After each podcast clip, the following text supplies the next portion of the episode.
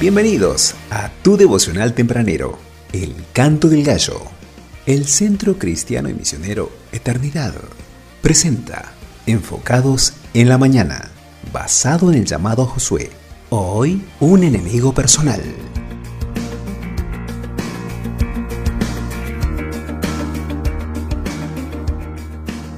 Yo les he dado, como lo había prometido a Moisés, todo lugar que pise la planta de su pie.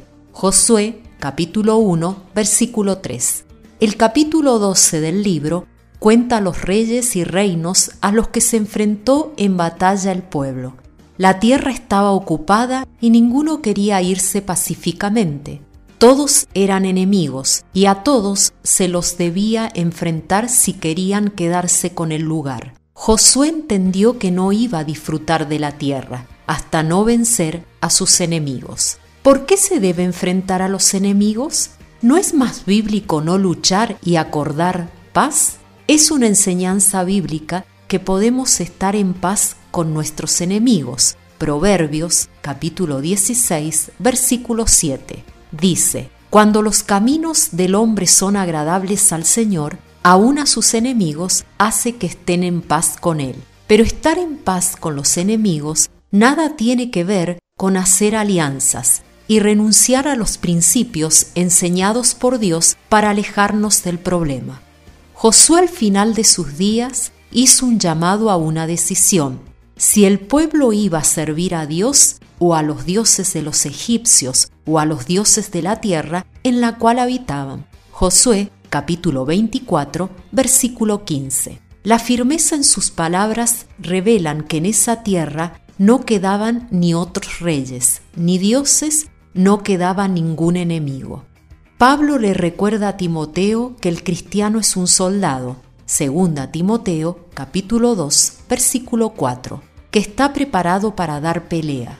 Dar pelea no es sencillo, por eso Dios nos viste de pies a cabeza. Efesios capítulo 6. Uno de los condimentos que tiene una receta al éxito es la determinación para vencer al enemigo que se llama pecado. Este puede ser silencioso o ruidoso, capital o venial, pero siempre será letal. La pregunta no es cuál es ese enemigo personal, sino si estamos dispuestos a dar pelea. Mucho me temo que deseamos disfrutar de las bendiciones que nos ofrece la tierra de la gracia de Dios, sin querer quitar a los enemigos que ocupan el corazón. No vamos a poder disfrutar de todo lo lindo que Dios tiene para nosotros si no nos libramos del enemigo. Escrito por Javier Abdala. Escuchamos la canción Agua Viva, La Ivo.